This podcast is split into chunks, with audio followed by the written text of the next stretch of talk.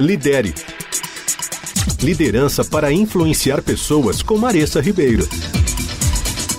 Hoje é o sexto e último episódio da série baseada no livro de Patrick Lencioni, Os Cinco Desafios das Equipes. E eu vou explorar com vocês a quinta disfunção chamada desatenção aos resultados. Nos últimos episódios eu explorei cada uma das quatro disfunções anteriores e eu dei algumas dicas para vocês conseguirem superá-las.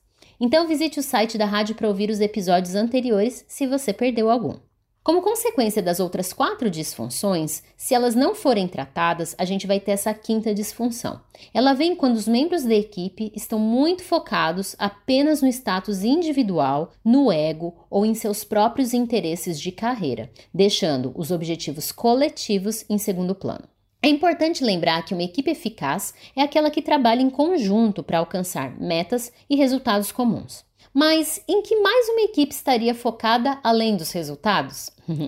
o status da equipe e o status individual são os principais candidatos dessa resposta, e ambos podem ser bem complicados.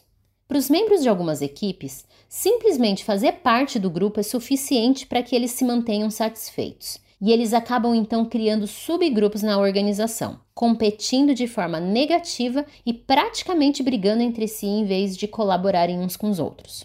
Além da busca pelo status de equipe, tem o status individual, aquela tendência das pessoas de se concentrarem em melhorar as suas próprias posições ou perspectivas de carreira em detrimento da sua equipe. Embora todos os seres humanos tenham uma tendência inata à autopreservação, uma equipe funcional deve tornar os resultados coletivos mais importantes do que os objetivos individuais.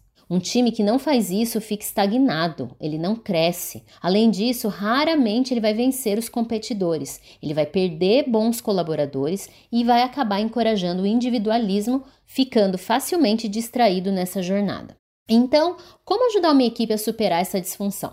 Uma das principais estratégias é recompensar comportamentos que contribuem para os resultados coletivos. Portanto, eu super recomendo vocês e o Patrick também a estabelecerem metas coletivas publicamente. Mostre a todos que isso é algo que o time está comprometido a alcançar e quando eles alcançarem, recompense-os por alcançar essa meta.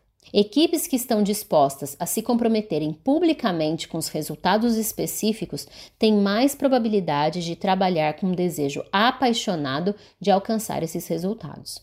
É claro que depender apenas disso pode ser bem complicado, porque pressupõe que a motivação deles é apenas financeira, é aquele único motivador para o comportamento. Mas ainda assim, permitir que alguém leve para casa um bônus, uma recompensa, apenas porque ele tentou, mesmo na ausência de resultados, envia também uma mensagem de que alcançar o resultado pode não ser assim tão importante afinal.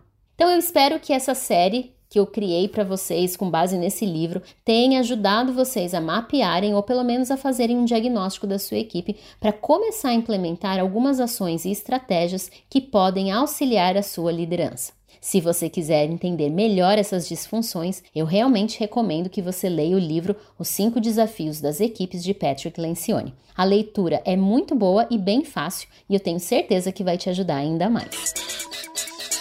Lidere Liderança para influenciar pessoas com Maressa Ribeiro.